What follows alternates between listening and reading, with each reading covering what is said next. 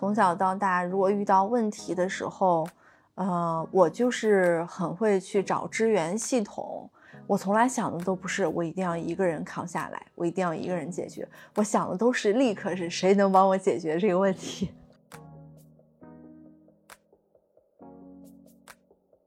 过去不管是那种很控制的妈妈，还是你的老师，他越想 push 着你改变，你。就越有对抗，嗯，很多时候甚至用沉默来对抗。比如说，你跟一个小孩说了一百遍，他都不改，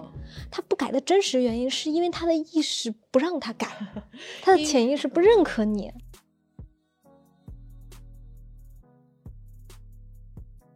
啊，你真正想做的事情，你都去试一试。我们先问一问事实是什么，再问一问规律是什么，再看一看现实有哪些条件环境，我们能怎么做更好。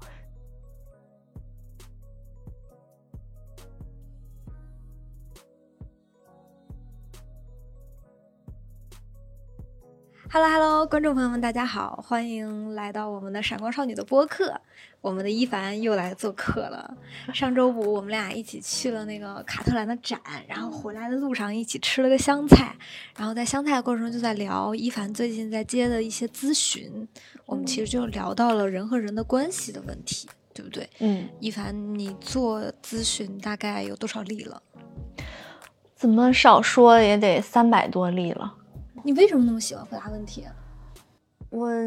我就是很想帮人解决问题。我觉得从小到大，如果遇到问题的时候，呃，我就是很会去找支援系统。就是如果遇到问题，看看爸爸能不能帮你解决，老师能不能帮你解决，然后。朋友能不能帮你解决，或者什么人能帮，或者书能不能帮你解决？就是我从小到大，就是一遇到问题，我从来想的都不是我一定要一个人扛下来，我一定要一个人解决。我想的都是立刻是谁能帮我解决这个问题。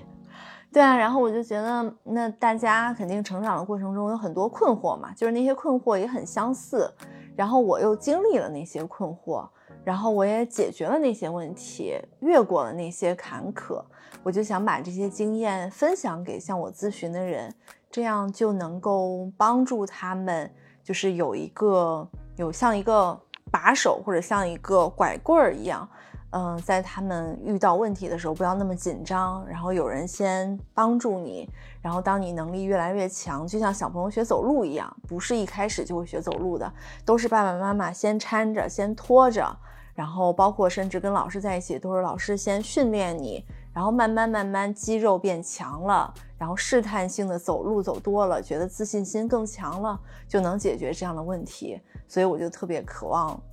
来做这样的一个角色，就做大家的拐棍，然后去拔除成长过程中的痛苦。就像很多咨询者他们都嗯比较喜欢问的一个问题，就是我不知道我热爱什么，或者是我不知道我到底想要什么，我也不知道我想做什么。嗯，可是你跟他们聊的过程当中，你会发现他们还有很多认知上的错误，确实是错误，就是很多观念是植入的，然后这种观念就像有的像丝一样，把你裹得很严实，你也没有办法呼吸；然后有的可能就像个枷锁一样卡在你脖子这儿，就是你是不可能在还没有拔除痛苦，在还有很多内耗和对抗的时候。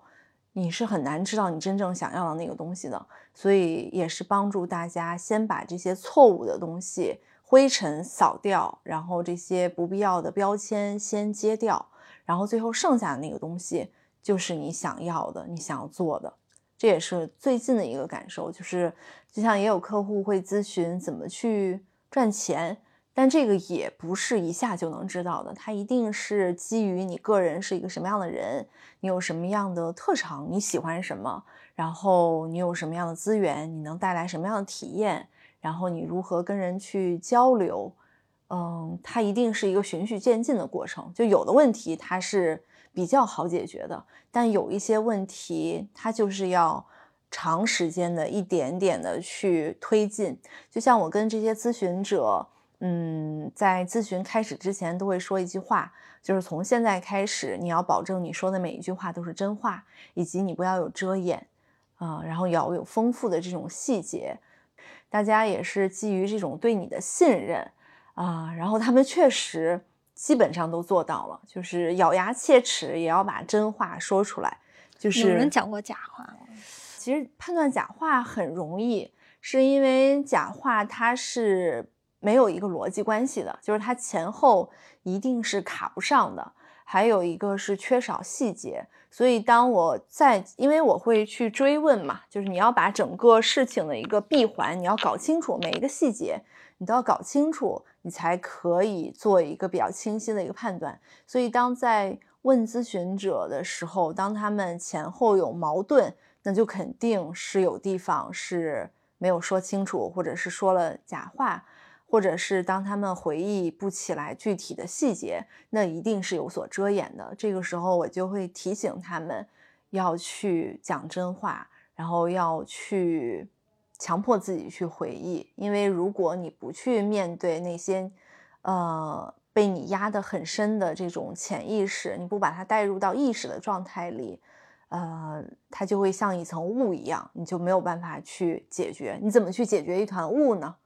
你只能把那个雾拨开，你看一看在哪个地方有一个石头，哪个地方然后有一个坑，你才能该填的填上，该挪的挪走。我对你上一次讲述印象最深刻的是那个幼儿园小朋友的例子。嗯，你说有一个客户来咨询，说他的小孩不爱上学。哦，嗯，我当时一下子就被触动了。哦，对，他的小朋友就是他们夫妇是做生意的。然后经营的这种收入啊，利润也很好。然后，但是他们并没有上过大学，他们就是普通小学、初中就这样奋斗，就这样出来的。但是他们就希望自己的一个小朋友是四岁，然后还有一个是一岁，然后就希望他们能够以后去上上大学。我说，那既然你们也没有上过学，然后你们现在所就是无论是积累财富的能力啊，还是自我负责的能力都还不错，那你为什么一定要让你的孩子去上学呢？他说，因为，嗯，大家都是要这样上学的，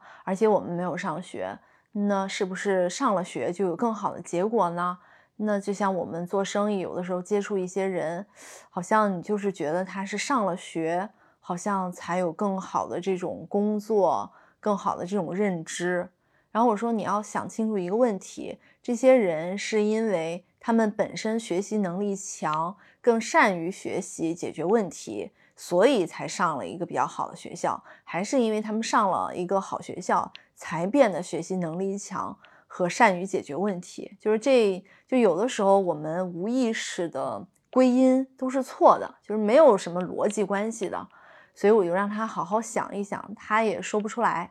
但是后来我再跟他交流交流的时候，嗯，他就无意间讲了一句话，我觉得上学真的很无聊，很没有意思。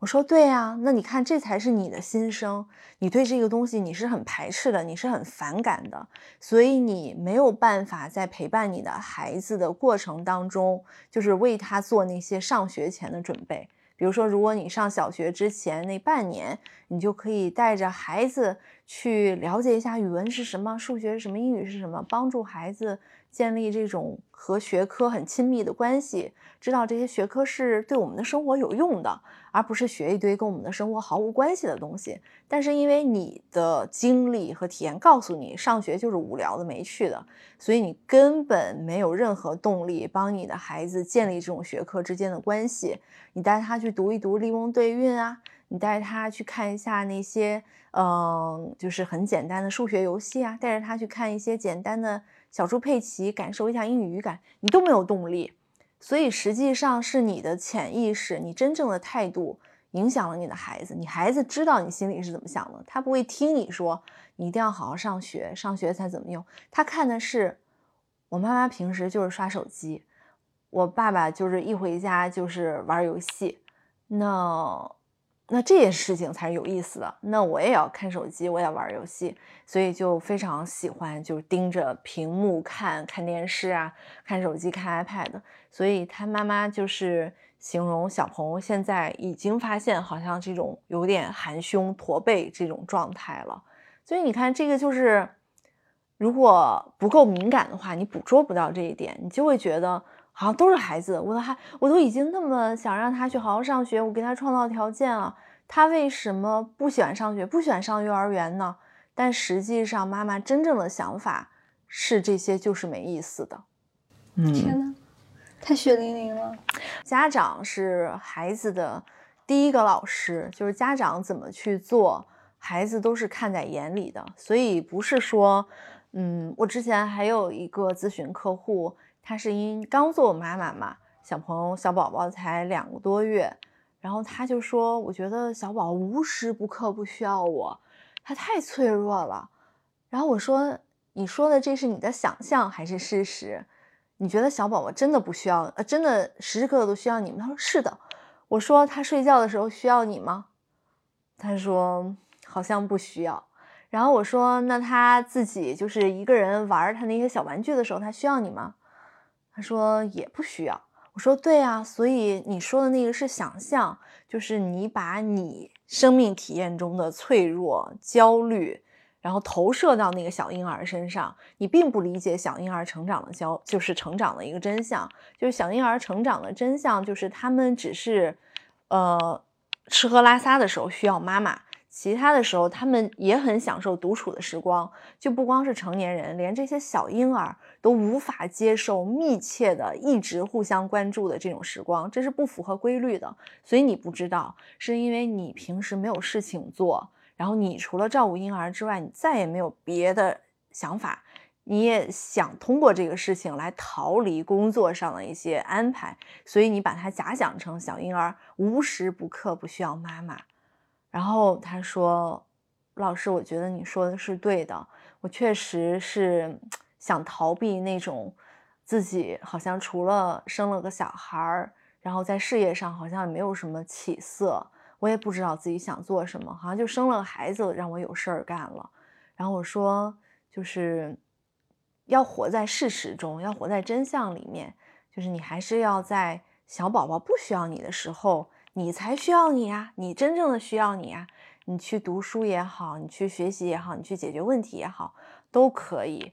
然后后来过了两三天吧，他就给我发信息，他就说：“一凡老师，我真的就是按照你说的。”就是我发现小宝宝真的不是时刻需要我，他就是吃吃奶的时候需要我，然后拍奶的时候需要我，然后哄睡的时候需要我，其他时候我还是有很多时间的。然后我就开始收拾家。他说我家里面有很多别人送的东西，就是婴儿车这那呀，但其实我并不需要，我也没有那么喜欢，但是又有的时候觉得爱面子啊，或者是就别人都送了，你也不好意思不收。然后，或者是觉得这些东西也挺好的，扔了也好可惜。但我每次看到他们，我都心很烦，我很堵。我说，家一定是一个要滋养你的地方。就是如果一个家不能滋养你，那顶多就算一个建筑、一个空间而已。你不能得到它的那种温暖。家其实就是你心灵的庭院。你自己内心什么样子，你的家是就是什么样子。他说：“你说对了，就是我的家就是一堆我不需要的东西，乱七八糟的东西堆在那儿。我心里面也是一堆杂念。我要不要晋升？我要不要努力？还我要不要摸鱼？就是我到底怎么平衡工作与生活？我到底就是别人送我东西，我要不要？就是别人怎么看我？他说我有太多这样的杂念了，然后。”后来他给我第三天发信息的时候嘛，他就说小宝宝不需要他的时候，他就开始清理家，他把家里面所有他几乎不需要的东西全部都扔了。他说我再也不想过以前那种生活了，我就觉得特别的舒畅，心里特别的开阔，我就觉得自己有力量了，就是我的心不那么堵了，我开始能够阅读东西了，我可以学习了。啊，这个就是我也觉得挺挺感动的，就是为什么一定要让他们详细的去讲述。因为所有的真相都在你的体验中，都在你的感受里面。而且我发现一个很有意思的事情，就是他并没有说啊，一凡，你让我获得了很多力量，不是，他是本自具足的，嗯，他本身就有解决那些问题的能力，只是他这段时间没有看到他自己，他就是堵了嘛，他被内耗了。对，还有就是有的时候很多就是模式，比如说之前接一个咨询，就是一个很年轻的设计师。嗯，他发来的问题就是和其他的咨询客户都不一样。其他咨询客户就是会写一些比较具体的事情，然后他发来的二十几条全是评判，我不善与人交际，然后我好像很吝啬，我不想把我知道的东西告诉别人，然后或者是我的拖延症很强，全是这种很简单的评判。然后当我每一个问他的时候，他几乎都难以想起来。到底是什么样的事情让我有这样的感受？而是他觉得所有的事情都让我有这样感受。你看，这个就是他没有养成一种习惯，就是一个习惯，就是要敏锐，然后要观察，要感受，然后要把这些，就是要觉察念头是怎么升起的。他没有养成这样的习惯，这种习惯并不是人天生就有的，可能有的人天生也有，但是经过错误的方式，比如说小朋友想去感受这个水到底是怎么变凉的，然后妈妈说：“哎呀，你快点，你不要老拿着它，它不就自然就变凉了吗？那就阻止这个水自然是变凉的。你看，这就是一个概念。”然后小朋友就不能感受到那种哇很烫很烫，然后哎好温暖哇这个温暖好像一下把我的全身都打通了，然后现在好像变得挺温和挺温和，他就没有这样的一个体验，所以他对事物的了解就仅限于一个概念，但是这样的概念就会阻止人去获得最独特的那个体验，但如果你没有最独特的体验，你是没有办法展开创造的。而且很多时候，那个概念它会跟我们本身的感受形成矛盾与冲突，你不知道到底该信哪个，你又没有体验，所以你不得不去信那个概念。可是你信了那个概念，你的生活也没有因为那个概念就变好，你就更加的自我怀疑。所以那个咨询者他的问题就是他从小就无意识的，他甚至都没有知，他甚至都不知道这是一个，就是这是一个无意识的一个模式。就是概念出了问题，马上自我评判，然后不再去分析到底是怎么造成的，是不是有归因错误，所以就一直带到现在。那么就每一个问题都要问他，问他，然后他就跟我说：“一凡老师，特别感谢你的这种耐心，就是真的让我意识到，原来每一件事情它是有很多很多细节的，然后它不是说就是简单的。”说一下问题就解决了，并不是这样的。那我希望接下来的时光，我就好好的练习，嗯，记住那些小小的那些细节。我觉得这个就很好。我我帮观众朋友们获取一下更多的信息。其实一凡刚才的那个意思是，这个年轻的设计师，当他有了自我评判，嗯，比如我是个吝啬的人，嗯，但是他说不出来缘由，嗯，就是哪一件事情让你觉得自己是个吝啬的人？关于吝啬，你的评判标准是什么？嗯，谁给你的反馈？嗯，这个反馈真实吗？嗯，但后来就是在我不断的追问他，他就说，其实就是。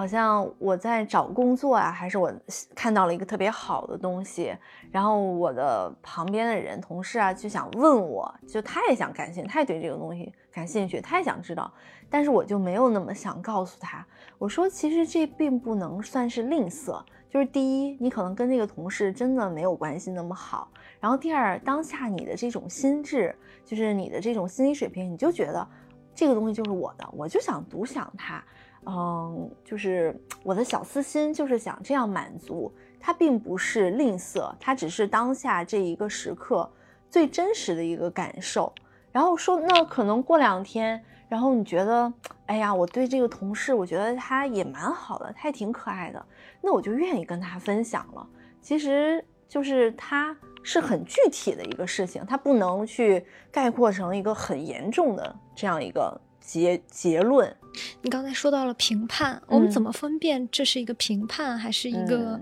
描述？评判就是他通常来说一个词就解决了，这个人很笨，那个人很厉害，那个人很成功，他为什么笨呢？不知道。他为什么厉害呢？不知道。他为什么成功呢？也不知道。就是评判就是一个词儿，基本上就概括了，问不出再多的细节，没有深入的思考。然后什么不是评判？就是你能去，呃，说得出来很丰富的细节，都是你独特的这种体验。然后它更加的这种充分，然后细腻，然后也会很平和。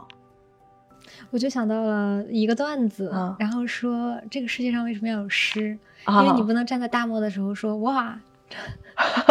真圆，对你不能嗯就是它是一种，它也是在反向的训练你语言的描述嗯能力。对，其实最关键的还是感受能力，就是看见是一种能力，它从零到一百，每一个人都是在不断的去训练的。就像我刚开始学画画，可能很长时间画画啊，我就这样就保持三米一米的距离。可是突然有一天，我那个第一个遇到的特别好的老师，他说：“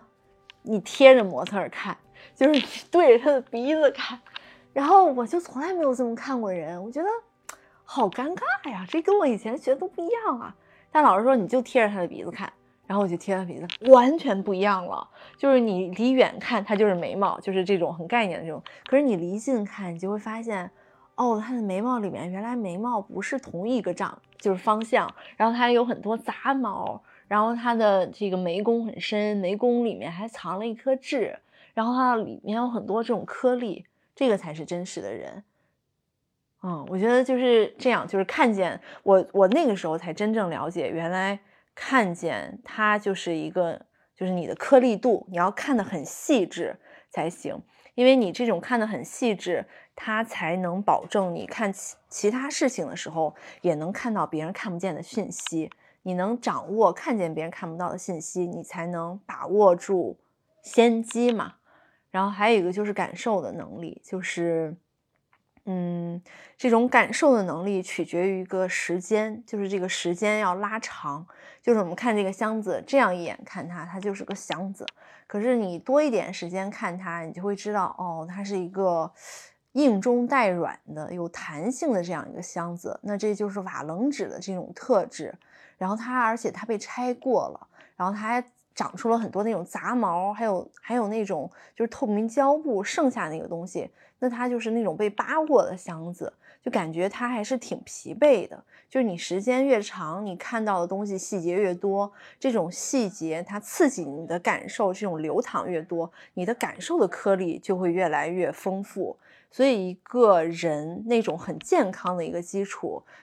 就是能够看到的颗粒很细，感知的颗粒很细。其实一般以为大家以为画画画就是要画素描色彩啊。啊、或者有一点审美的基础，其实都不是的。就是艺术创作的基础就是观察和感受，这两个是是是是最底下的那个基础。我有时候也会想，上次我们分别之后，我就在想，嗯改变到底是怎么发生的？这周末我一直在想，我特嗯别迫不及待说周一嗯见到一凡，所以我周末就给你发了信息，嗯我说我什么时候能见你？嗯明天能见你吗？啊后天能见你吗？嗯就是因为我意识到改变到底是怎么发生的。嗯改变一定是进入了你的潜意识，嗯就是从从潜意识到意识，嗯你真的看到它了，改变才嗯有可能发生。嗯过去不管是那种很控制的妈妈，嗯还是你的老师，他越想 push 着你改变，嗯你就越有对抗。嗯很多时候甚至用沉默来对抗。嗯比如说，你跟一个小孩说了一百遍，他都不改，啊他不改的真实原因是因为他的意识不让他改，他的潜意识不嗯认可你。对对，是的，就是小朋友这种如何赢得小朋友的尊重，并不是给他说大道理，而是你有没有做到。就是小朋友是非常，就是这种动物本能，他就是很厉害的，他绝对不是靠语言来判断你是不是一个有实力的人，他就是看你的整个言行、精神状态来判断你是不是有实力的人。我前两天我一个朋友跟我讲了一句话，我觉得也挺有意思的。他说：“嗯，我曾经不敢让自己活得太优秀，我怕对父母造成伤害，我觉得这是对父母的背叛。”其实我刚听到的时候，我挺诧异的，就是什么什么叫嗯、不敢活得太优秀，然后对父母的背叛。他说这就是那种心理学层面的一种东西，就是你觉得你要像父母，然后你要跟他们差不多，好像才是才是对的。当然，这种也是那种无意识，就可能父母平时给你灌输的就是，你就你就是一个平凡的人啊，你能怎么样呢？那人家那那个那么厉害，人家家庭背景厉害，人家能力强。然后他就会觉得，那我可能我就是普普通人，我不可能成功的，因为我是一个普普通的人，所以我不能成功。就这种，就是家长给你灌输的东西，让你无法去有力量去破除这些。但是我后来想想，我小的时候好像就没有，因为，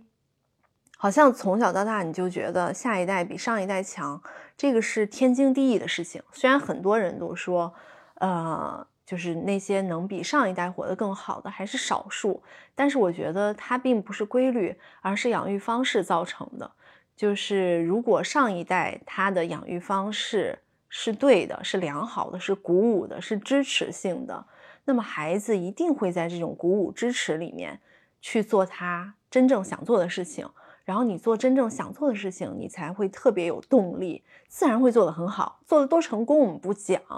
但他一定会做得很幸福很好，但如果没有这样一个支持的一个环境，那可能有的小孩性格就是弱一些，他就可能没有那么敢去做，那他就越来越萎缩，非常在意父母的评价。然后就像有一客户就说，他终于有一天意识到他为什么那么胆怯了，因为小的时候只要他一犯错，他妈妈就会咯咯咯咯笑，就会笑他，然后他伤心的时候，他妈妈也会笑。我说你妈是什么毛病？他说，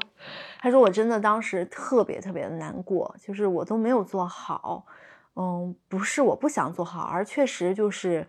暂时没做好。但是我妈妈那种笑就让我觉得我真的很差劲，对我觉得我很差劲，我就很胆怯，我就不敢。那我越不敢做，我就越不擅长，越不擅长我越不敢做，然后就整个就是人就是这种收缩的一个状态。但是就是这样的一个心理，慢慢慢慢的就是这样回忆起来了，一点点回忆起来了。所以现在他就就是鼓励他嘛，你真正想做的事情，你都去试一试。我们先问一问事实是什么，再问一问规律是什么，再看一看现实有哪些条件环境，我们能怎么做更好。所以我觉得其实做咨询最大的感受就是，嗯，了解了一些那种。就是深藏在家族里面的业力也好，或者是其实就是一个习惯，就是习惯是会遗传的。就是如果你父母，就像人家说叫什么，古人犯错，前人犯错，后人受罚。就你前人在用这样错误的模式打骂，或者是冷漠不交流，那你的孩子从小接触的就是他更熟悉的就是这个。他为什么不敢去破除？有一方面是因为这是我最亲的人，他对我就是这样的，哪怕我的感受不好，但我但不是说父母就是最爱孩子的吗？那他可能这就是爱吧，所以他就强怕强迫把这种不满跟爱联系在一起，所以他学到的就是对人也很挑剔，对人也很苛刻，然后也没有这种安全感。所以，当他对待伴侣跟对待孩子的时候，就也会这样。所以，就一代一代去遗传。就除非是在你的生命中很幸运的遇到了一个活得很明白的人，然后你发现原来可以不这么活，原来还可以这个样子。然后这种就是突变，然后它就会发生这样的一个变化。或者还有就是那种太痛苦，真的太痛苦了，就是就想死，一死了结。但是。求生的欲望还有吗？你还是要想一想，能不能解决，就开始进行这种自我的反思与觉醒。就像很多这种客户里面，肯定就是，嗯，就是做着平凡的工作、普通的工作的人是居多的，但是也有一些就是已经是财务自由的人，或者是。基本我们看着他是过着很好的生活，然后经济无虞，然后孩子也挺挺好的，然后但是还是有像有有心里面有一根刺一样，就像我在博客微博里面就写有一个是一个企业的 CFO，他就一直不会跟女性打交道，然后他说我也不知道我为什么不会，我就我就害怕他们，嗯，我觉得他们也不喜欢我。我说：“那你从什么时候开始害怕女的呢？”然后他说：“我从看见我妈妈开始，我就害怕她。”然后他就说：“他妈妈是只要他做什么，他妈妈都能提出一堆问题毛病的人。”然后他就觉得：“哇，这个女性的给他的感觉就是挑剔的、指责的、对自己有敌意的。”所以他带着这种意识。一直一直一直这样长大，可能他的这种职业也并不完全跟人打交道那么多，只要把工作做好了就 OK。但实际上，嗯，就随着你可能接触的人也越多，女性的比例也会越来越多，他就会发现真的很难。然后后来他才觉知，其实是我把他们跟我妈妈混淆了，我把那种意识混淆了。就他的第一个问题是人和事情不分，就是你只要你工作，你就把工作做好就行了，跟人打交道保持这种起码的尊重就 OK。但他就影射了，就是跟人接触的时候就开始泛起那种童年的那种评判，他肯定是跟人接触自己就不舒服嘛，那你自己都不对。不舒服，那别人跟你接触肯定也不舒服，那那肯定这种关系就会不那么的顺畅。所以我说，其实最简单的一个方式就是跟他们接触，你就你就想象这就是跟你一样的人，然后你喜欢别人怎么对你，是不是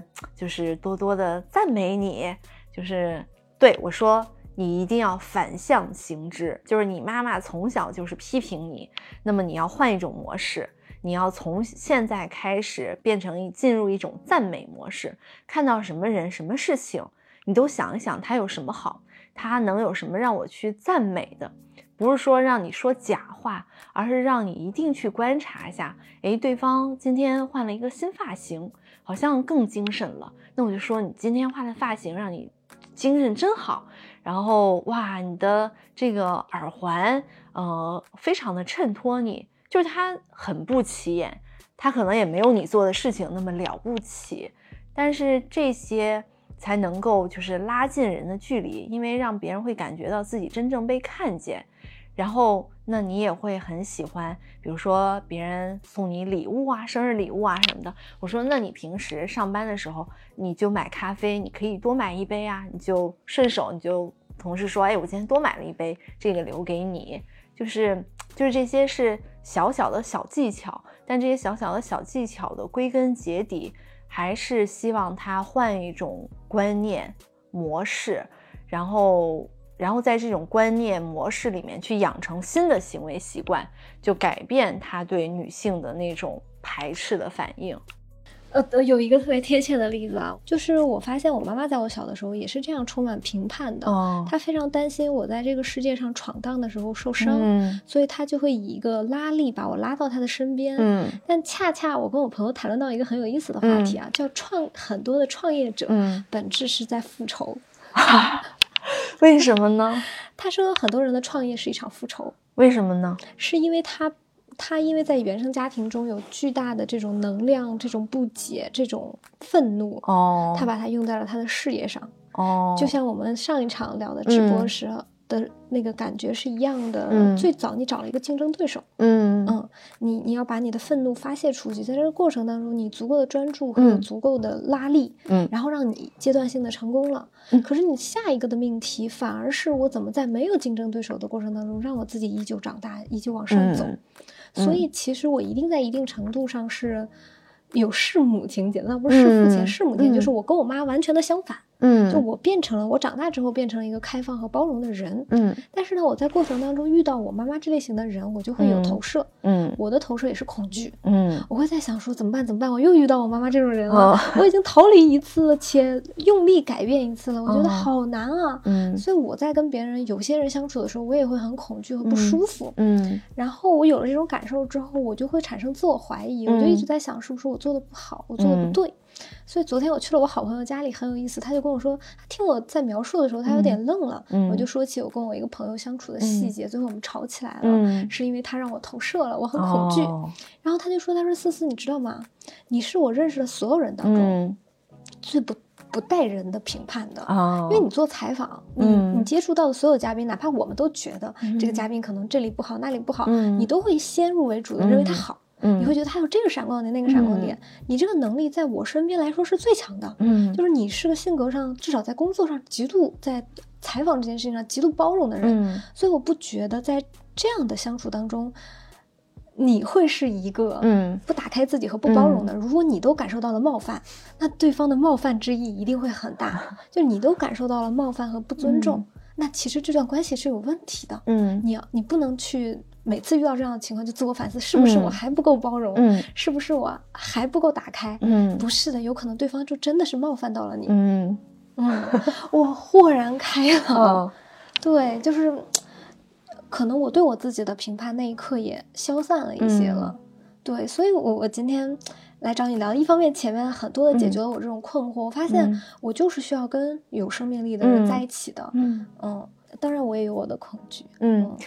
我觉得就是有三个问题啊，就是第一个就是如果创业是一场复仇的话，那复仇一定无论结局如何，它的过程一定是不那么快乐的，一定是很对抗性的，一定有很多内耗的。然后第二个就是，比如说你妈妈她是这样的人，就是可以去有一个很好的方法，就你去了解她是怎么长大的，就是她为什么长成了这样的一个人，这样你妈妈她就会脱离一个符号，她是你妈妈。就是我们对妈妈有的时候是有期待的，妈妈最好温柔。妈妈最好很体贴，妈妈最好很包容，但这个是我们本能的一种期待。可是妈妈本身她是一个活生生的人，那她为什么变成了一个比较拘谨的、比较谨慎的，然后宁愿把自己的女儿拉在身边？就是她一定是有各种各样的细节让他成为这样的一个人。就是当你能去了解他的过去，知道他是怎么成长、一步步变化。你就会对这样一个人有一个更加完整而具体的了解，你就会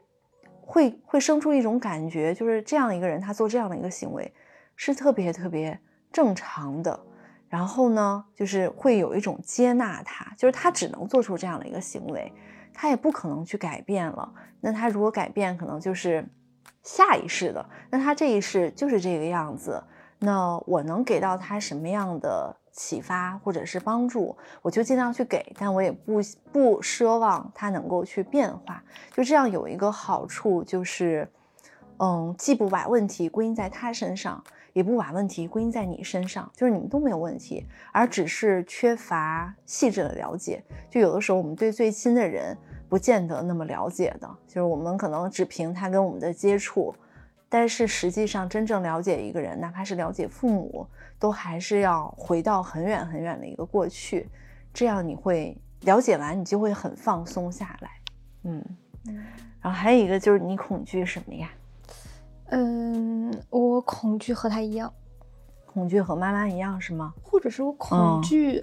呃，这么讲吧，嗯，我恐惧我的能量消散的过程，嗯，因为我一定是如你所说，对抗了非常大的惯性，嗯，然后为我自己的生长找出了一种我适合的路径和环境，就是我是一个极度需要支持系统的人，嗯，因为我每天的工作也好，我个人的性格也好，我是需要在这样一个环境中才能得到这样的结果，嗯，而我是费了很大的力气才。建立起了这样的环境，所以呢，我就特别害怕这个环境被打破。嗯，我如你所说，我其实很详细的了解过我妈妈的过去。从我的角度来说，我特别理解她为什么会做出这样的决定，以及她为什么是这个性格。嗯，我也很爱了解这件事情。对我喜欢给每个人不同的人找到他的性格，找到他。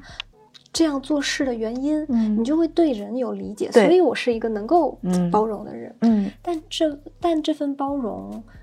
也并不抵抗消散，或者是能够抵消我的恐惧。嗯，就是我太害怕成为和他们一样的人了。嗯嗯，那你可能成为他们一样的人吗？概率 对呀，概率很低。所以可能就是在某一个很具体的时刻，唤醒了可能压抑的比较深的情绪。但它并不是事实，所以在有的时候很恐惧的时候，就把自己拉回到现实，就是问自己事实到底是什么就好了。嗯，对我我之所以没有像咨询一样，是因为他此刻不是我的苦恼。嗯嗯，我我我昨天的苦恼其实是他让我产生了自我评判啊，就我很不喜欢的一点是。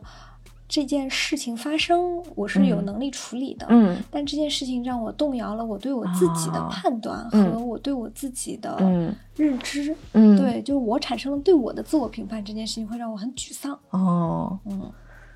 但昨天被我好朋友这么用客观的角度，嗯，我就会发现有的时候别人看你才是客观的。嗯，你看你会无数次的动摇。嗯。对，因为我也不知道什么具体的事儿嘛，所以我也不能说到底是问题到底在哪儿。我就是觉得我们就是为什么我这两天就要写一个文章，就是关于无条件的接纳。就是我我刚才想问你的也啊是，我们从上一个话题下来，其实是在讨论。我额外多讲一句，就是我嗯。最近发现，人们在影视作品中，嗯。在作品中在寻找什么，嗯。就是无条件的爱。嗯。你看到为什么很多的影视作品说，呃，我是一个傻白甜，我今天嗯滑倒了，然后我的嗯。老板就爱上我了。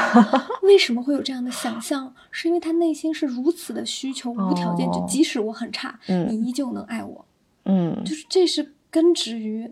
嗯，女婴儿时期，我觉得这不光女性，男性一样的，就是这种，就是通常来讲，就是如果能在婴幼儿时期得到照料者，这个照料者不一定是父母啊，就只要能够得到照料者的这种关注，然后及时的回应，基本上都能发展出健康的这种依恋，然后这种健康的依恋就会让自己内心生出一种信任感，信任我是可爱的，我是值得被爱的，然后这个世界是欢迎我的，然后进而产生出一种安全感。所以这种回应，及时的回应，然后这种接纳，然后慢慢产生这种健康的依恋，产生信任，产生安全感，就更好的去对这个环境更愿意去探索，更勇敢。但如果没有这样幸运的一个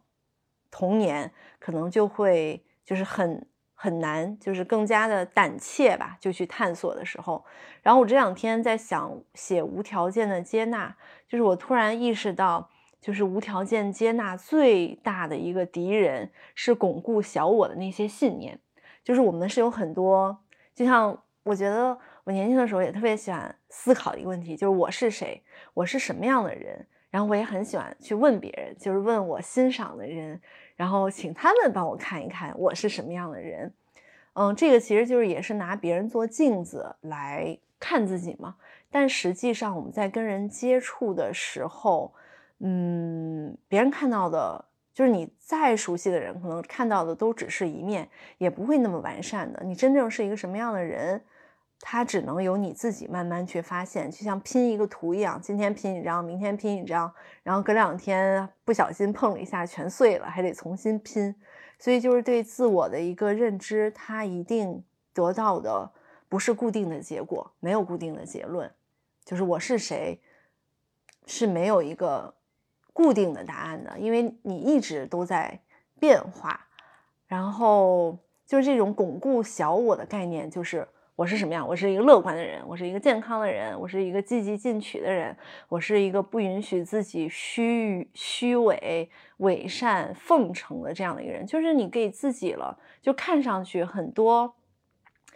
呃，中肯的评价，但这些中肯的评价有的时候就像变成人设一样，就是很深很深那种人设，就不允许你做不符合这个人设的事情。可是人设它。是基于你这个真实的人才产生的，它一定是在变化，所以你在变化，这些东西一定变化。可是这些巩固小我的概念就会觉得不行，我不能是一个这样的人，我怎么能是这样的一个人？就会产生自我怀疑。所以它反映的一个问题就是内心还是有那么剩下的一点点不那么自信的地方，还没有那么的强大，所以恐惧我会被摧毁。就是还没有意识到，其实这个世界上除了死亡能让我们肉身白白之外，没有任何人是能够把我们摧毁。当然是那种意外凶杀案就不要说了，就其实没有任何人能把我们摧毁，这个才是事实和真相。所以那种越固执，就是小我，就是巩固小我的信念，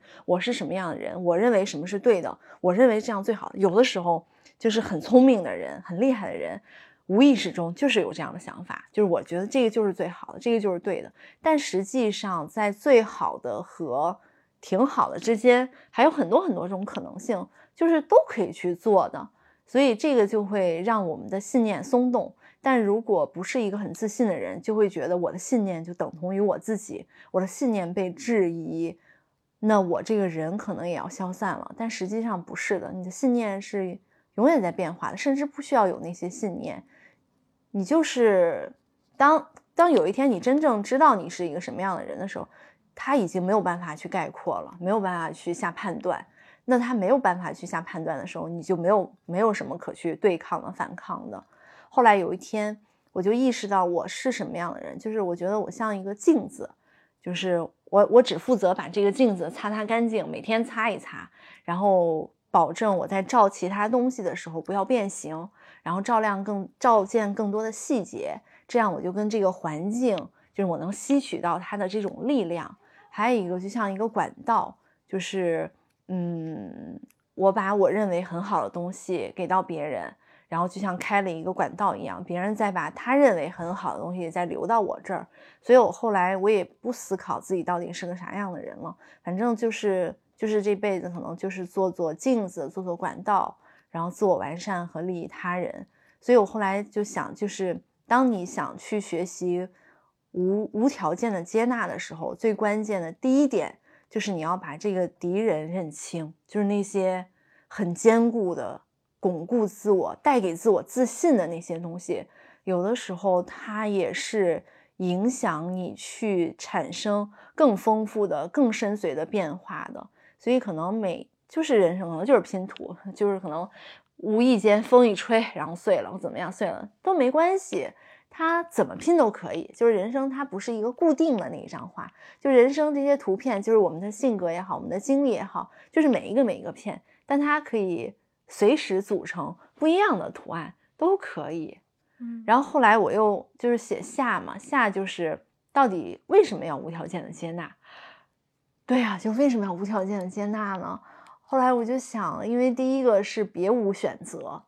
就是一个人他是比一个火箭更严密的一个艺术品、机器或者怎么样。就是你是不可能改造的，你可能改造火箭，可能改造山川河流，但是你不可能改造一个人。就是一个人只有他自己想改变，他才能发生改变，别人是起不到任何作用的。所以你除了无条件的接纳，就没有别的选择。要么你不接纳，就是两个人拜拜嘛，就是关系就破碎。那这个又是不想去发生的。然后第二个就是。事实是什么？事实就是一个人就是很完整的，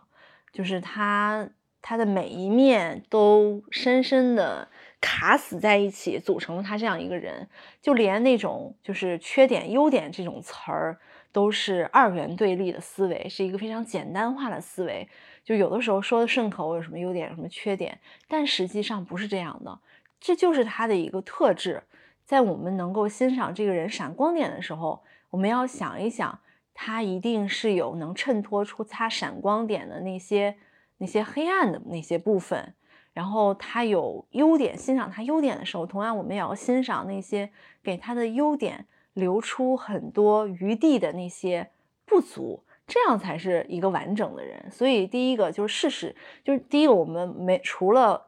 无条件接纳，然后就没有没有别的选择。第二个就是事实是什么样子。事实是没有办法，你接纳一部分事实，不接纳另一部分事实，这个是不可以的。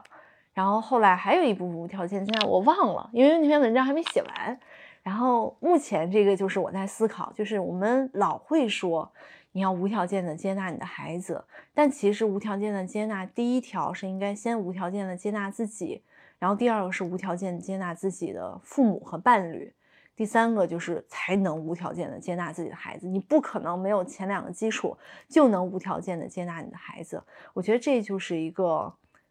嗯，对我来说一个新的一个一个议题。就像我以前也是不能，就像我对自己是有要求的，你要做一个真诚的人，然后你要做一个自强不息的人，你不能做一个好吃懒做的人，你不能做一个虚伪的，然后伪善的人。但但这些。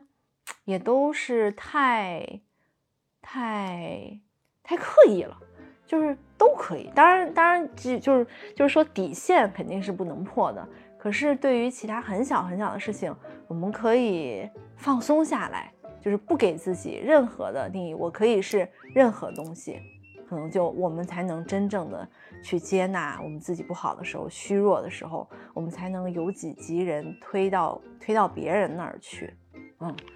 我们上一次临分别前，我问了你一个问题，我说：“你看，现在大部分的婚姻当中，我们都是工具人。婚姻和关系关系当中吧，我们互为彼此的工具人。我本来以为你要告诉我一些解决方案，结果你很很破天荒的问我说：为什么人不能是工具人呢？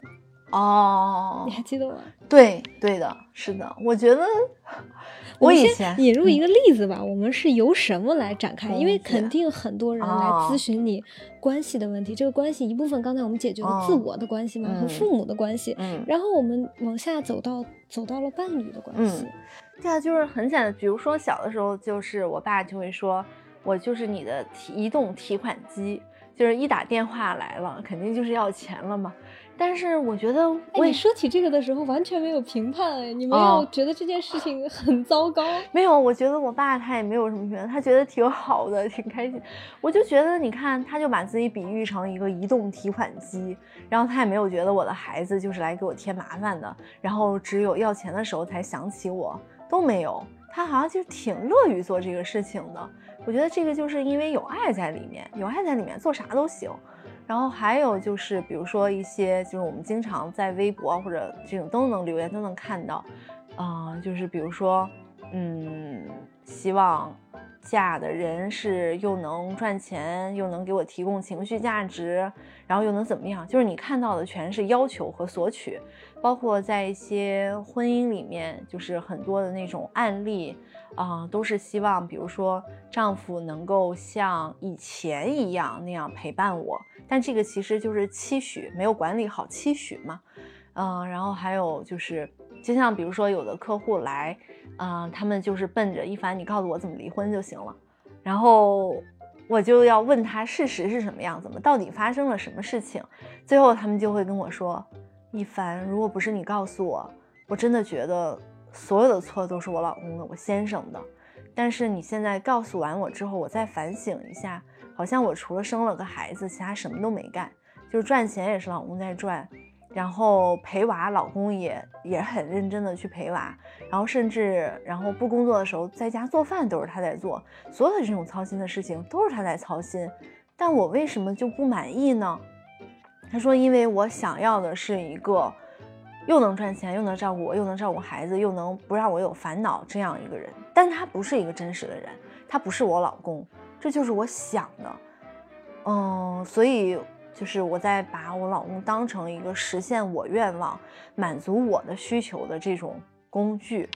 这个就是刚开始的时候就接触到这种工具的这种说法嘛。然后后来你也能经常看到，比如说什么九九六啊，是对什么精神的异化呀，还有这种东西。上中学的时候也听，也不知道是啥意思。然后现在我就觉得事实，关键是事实是这样，我们真的被异化了吗？然后那个我们为什么不能做工具？就是你既然反对我们，我们不是工具，但但你又想没想，就是你反问一下，我们为什么不能做工具呢？那我就觉得我身边我这苹果手机，然后 iMac、iPad，我就觉得特别好，我觉得比其他东西都好。然后我的洗碗机，然后我的扫地机，我觉得我扫拖机器人简直是最好最好的东西，就是我太爱它了。那我这种爱就是很真诚的，我不是觉得它就是它，我没有看不起它，我也没有利用它，我就是由衷的去感谢它。所以工具那还分有的工具好用，有的工具不好用的。那好用的工具，它就是跟艺术品一样，它就跟一个很很棒的人一样，很棒。所以我当时就觉得，就是没有什么不可以做工具人的。就是其实做工具人，很多人反对，他们反对就是我不想被索取，我只想索取，我不想付出，我只想得到，就是潜意识是这样的。那工具的意思是啥？工具不就是解决问题吗？那我不想解决问题，我想，反正我就什么都不想干，就得到一切就好了。这个才是最深最深的潜意识。所以你一旦了解工具的属性，工具是经由人的智慧发明出来的，去解决现实问题的那种实物。那它就是经由智慧，经由不断的实践，产生了一个很美好的一个结果。那我们为什么不可以是这样的东西呢？我就觉得，嗯，我就觉得我做工具人挺挺好的，帮助大家解决问解决问题，工具人，然后上课上课人，然后画画画画人。我有的时候都挺希望，我要是能像我的电脑一样，嗯，可以一直开机，我觉得挺好的。我经常很羡慕我的电脑。就是，就是当我们能换一种想法，就是人生最重要的不是索取，索取是小婴儿，小婴儿确实他很软弱，他很柔弱，他必须要索取妈妈的注意力，索取养育者的这种资料，他才能活下来。然后通过控制妈妈，控制这种养养育者，他才能活下来。可是你长大了，你就不是小婴儿了，你你依然你是可以活下来，你不用索取任何东西，你还是可以通过创造，你通过创造，通过交换，然后你就也能活得挺好的。这个才是事实，就是如何从那种把自己看得很弱，然后要索取、要控制，然后变成深深的一种自信。相信无论怎样，一定都会有更好的结果。你就对那种索取和控制没有那么有兴趣了。你更多想做的就是去不断的去利益他人。我觉得就是很多爱就是打着控制的，其实就是打着爱的旗号实施控制、索取。而真正无条件的接纳，就是我更想为你付出什么，就是我所有想的都是怎么做对你更好。然后怎么能够帮到你？你有什么样的问题？怎么能去解决它？怎么是对你最大的利益、最长远的利益？这么做不是我想讨好你，而是我觉得，就是我也是这么对待我自己的。那我对待你，你是我爱的人，那我也要去这样想，就不再把你当成你要为我做什么才行这样的转变。哎呀，好希望。我我不知道你啊，我一定是在是无条件的接纳和爱中做的没有那么好的人。我觉得我我在这方面是个小婴儿，嗯，我很渴望或者我很希望我接下来能做的更好一点。嗯，我也没有做的多好，我要做的多好，我就不会有这种反思了。对我们那天聊的是，我们都有很多反思。对，就是因为做的不好，所以才要想怎么到底哪里做的不对，到底哪里做错了。就一旦遇到问题，肯定是在观念或者行为上出现了差差错，那么就要去修正它才行。但这个确实不是那么容易的，它一定是慢慢慢慢来的。我们都是从索取者，然后如果幸运的话，然后就会慢慢成长成一个很有力量的给予者、创造者、贡献者。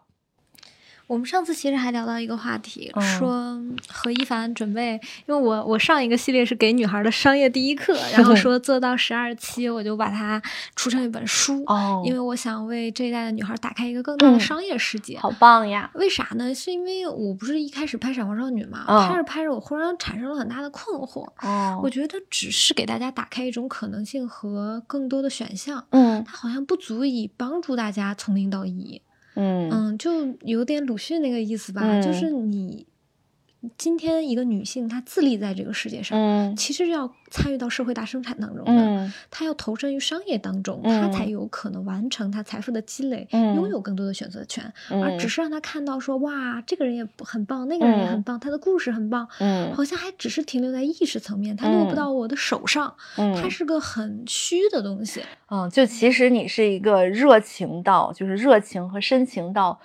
很骨髓、很骨髓里的人，就是你都不能满足于我支持你们，然后你要满足于你，就是你想手把手教大家。但不叫手把手吧？我会觉得我会有。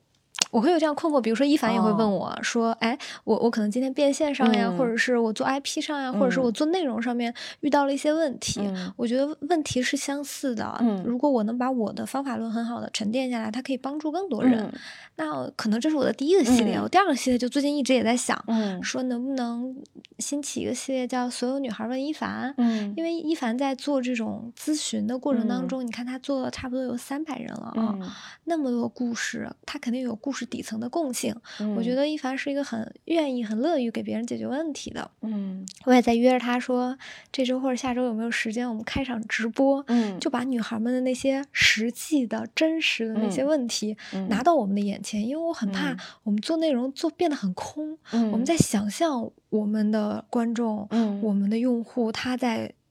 他在思考什么，他在困惑什么，嗯那样你就没有办法离他们很近了，就像你嗯画画一样，嗯对我就离他们很远，很远就是一种想象，我就不能真的帮到具体的个人，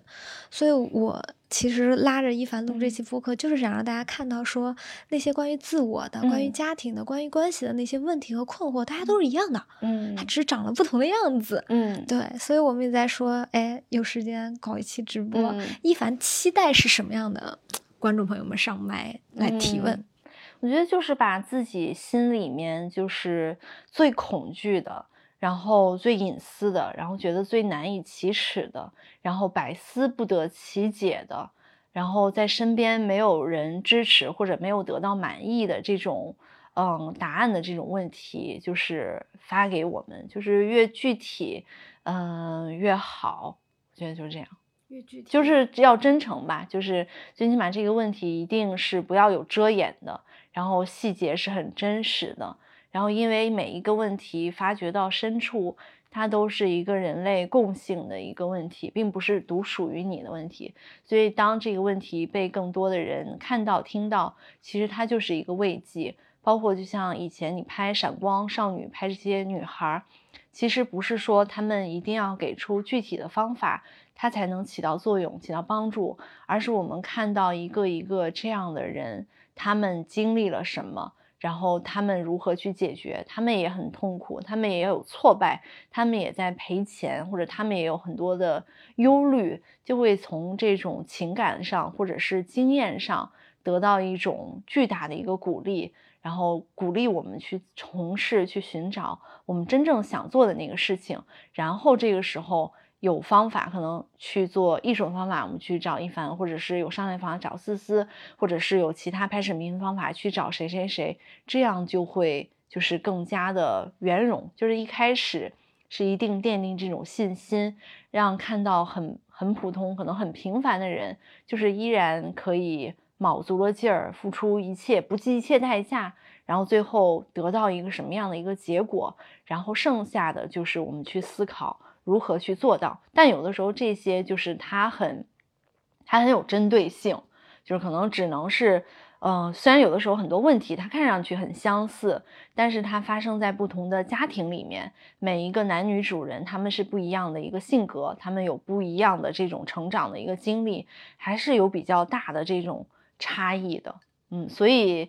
嗯，为什么我我有的时候我会说看书就像阅读理解一样，就是你是带着你的固有的思维、你固有的观念去阅读的，所以你得到的东西有可能你悟到了那个作者的想法，有可能还是你自己的想法。但为什么是这种直接跟人的交流是更加珍贵的？是因为它更及时。就像我们这样说，说到一个什么东西，马上有不清楚的，就再问一下，它就变得更加具体，更加的落地。然后它不会让你的就是你的轨道进行跑偏。所以这种直接的这样的一个交流，肯定它的效率是比你读书要高得多得多的。所以古人就是说，人是叫什么？经师易求，人师难求。就是经书这些东西都是很好得到的，但是如果你能有一个非常好的人生的导师，这个是很幸运的。嗯嗯，哎，期待我和一凡可以一定程度的上啊，嗯，解决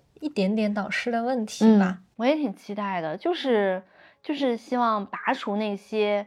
嗯埋得很深的，然后无意识的那些痛苦。就是人只有轻装上阵，你才能往前奔跑得更快一点。但是如果这些问题不解决，痛苦还在，你跑一步你就心梗一下，跑一步你就心梗一下，它就很难，就它就它就它就很难让你更加的顺畅的去追求那些目标。真好，今天的播客就到这里，欢迎大家把你们人生遇到的困问题和困难比较具体的，可以在播客的评论区给我们留言。如果是那些不想被别人嗯以真实名字知道的，你可以加我们的微信号，然后把你们的问题、痛苦和困惑发过来，嗯我们会经过一定的筛选，争取在下周二的时候可以约一凡，可以所有人、所有女孩问一凡，现场及时回答问题。嗯，一一一凡给大家打个招呼，我们就收。嗯，嗯，特别开心又来录播课。我也是每次跟思思聊天的时候，也会觉得特别的喜悦。我觉得是一种很喜悦的感觉，因为他就是那种热情，真的。我觉得以前有人说我像太阳，但是我觉得思思才很像太阳，就永远保持那种很饱满的热情。但这一定是他很，就是很，就他肯定也会有这种。低落的时候，但他依然很为别人去着想，然后他把最好的状态去留给他的嘉宾，留给他的粉丝。嗯，我就希望能多跟思思这样交流，然后让思思放松，然后思思也可以疲倦，也可以疲惫，都可以。就是我们爱的思思，怎样的思思都可以。嗯，天哪，好感人。好吧，下周二见，拜拜，拜拜。